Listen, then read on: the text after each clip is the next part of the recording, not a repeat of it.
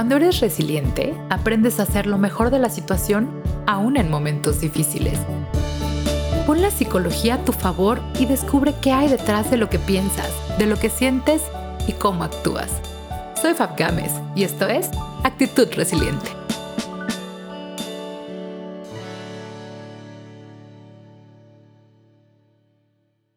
Hola, hola, ¿cómo estás? Bienvenido a Actitud Resiliente.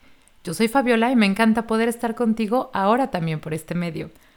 Para que conozcas un poco más acerca de quién te habla desde este lado, te platico que este podcast es una extensión de un proyecto que nació con mucho amor hace más de tres años, cuando la vida me llevó a cambiar el rumbo, adaptarme a situaciones completamente nuevas y aprender mucho acerca de mí misma, de la resiliencia y el papel que siempre ha tenido en mi vida y no me había dado cuenta. Soy psicóloga y hace un poco más de cinco años tomé la decisión de salir de mi país por cuestiones familiares.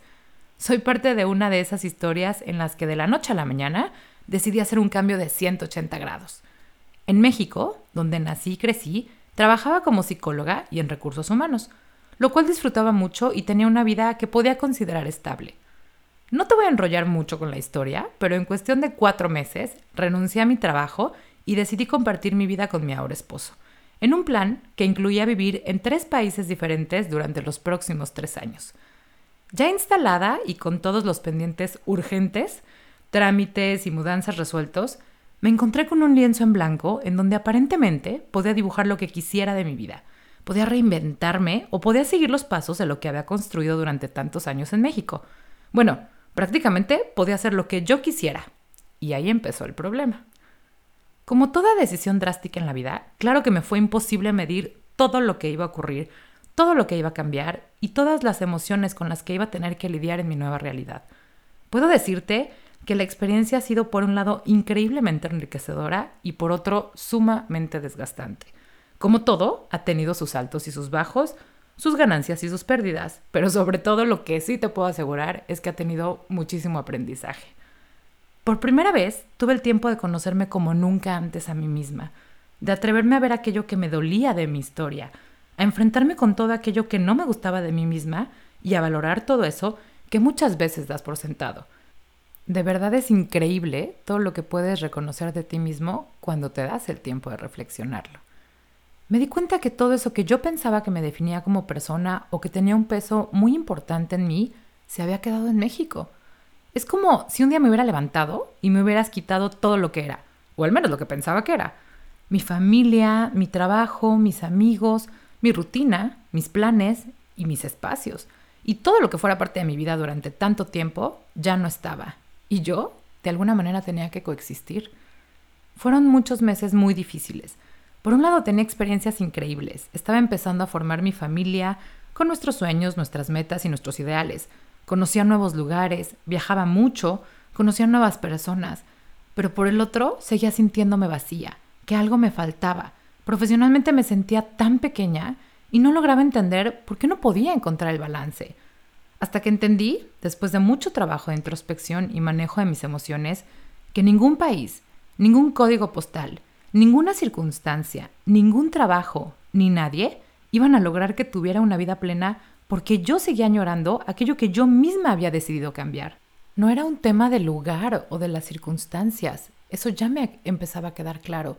Era más bien un tema de mí misma, algo no estaba jalando en mí.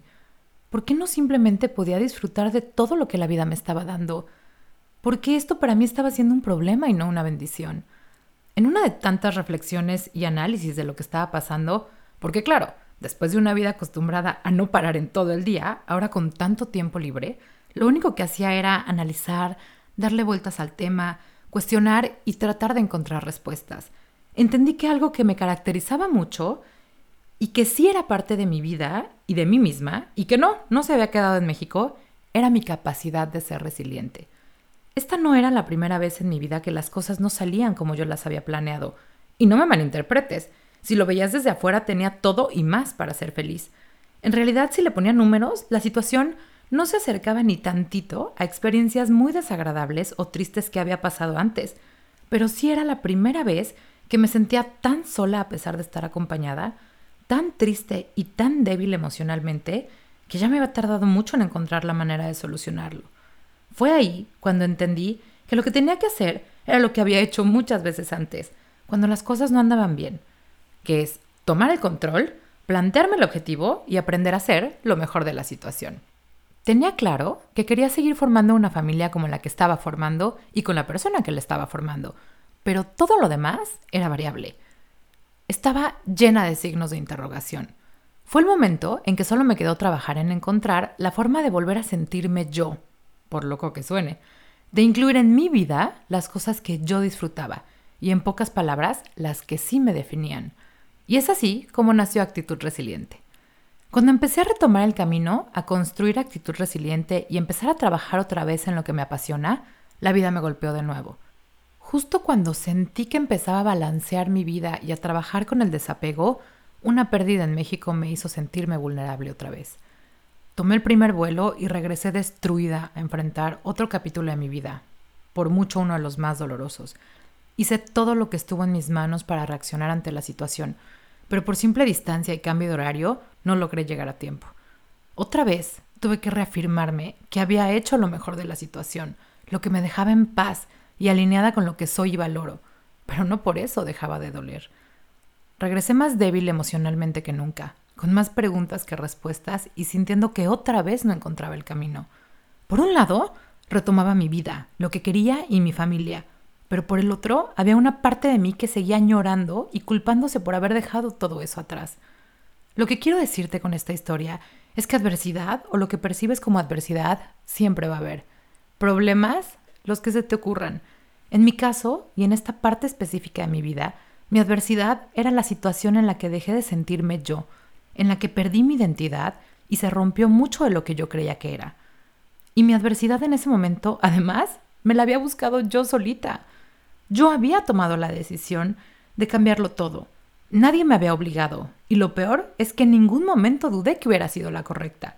Solo se trataba de reconstruir lo que se había roto en mí, lo que dejé que se rompiera, porque en realidad, en mi exterior, todo funcionaba. La vida siempre te va a poner situaciones que no esperas, que te descontrolan o que te hacen sentir, en el caso más extremo, que te tienes que reconstruir hacia tu nueva realidad. El tema no es lo que pasa en la vida, es lo que haces con esa situación. Lo que aprendí es que siempre, siempre puedes hacer lo mejor de la situación, con las herramientas que tienes, con las cosas como están, con las circunstancias que incluso no controlas. Una de las frases que más ha impactado en mi vida viene de un libro que se llama Un curso de milagros, que en realidad es un curso. La frase dice, un milagro es solo un cambio de perspectiva. Fuerte, ¿no? A mí me tomó un rato entenderla, pero hoy es de mis ideologías de vida. Un milagro, cuando pedimos un milagro, es porque ya no encuentras cómo sobrellevar esa situación, cuando necesitas de verdad que algo cambie. Y la frase precisamente se enfoca en eso. El cambio que estás esperando viene de ti y no del exterior. Para que pase un milagro, simplemente se necesita que tú cambies la perspectiva de lo que estás viendo.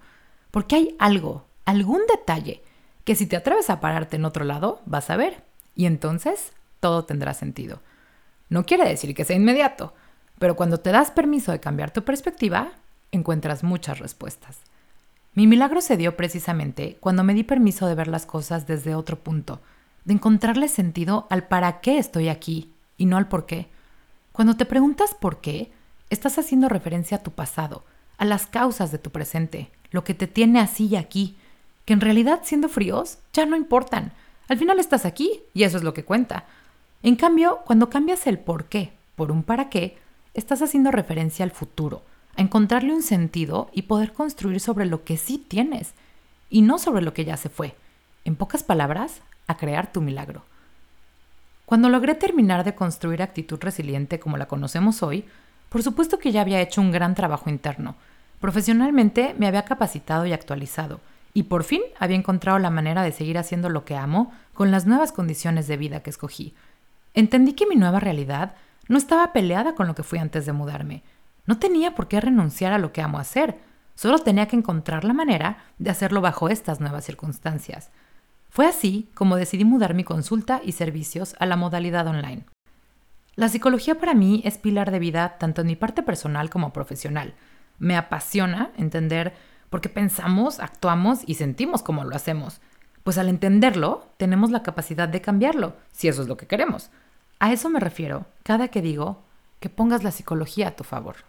De verdad, estoy feliz porque la idea de empezar a comunicarnos ahora vía podcast es la de poder acercar información a mucho más personas que lo necesiten.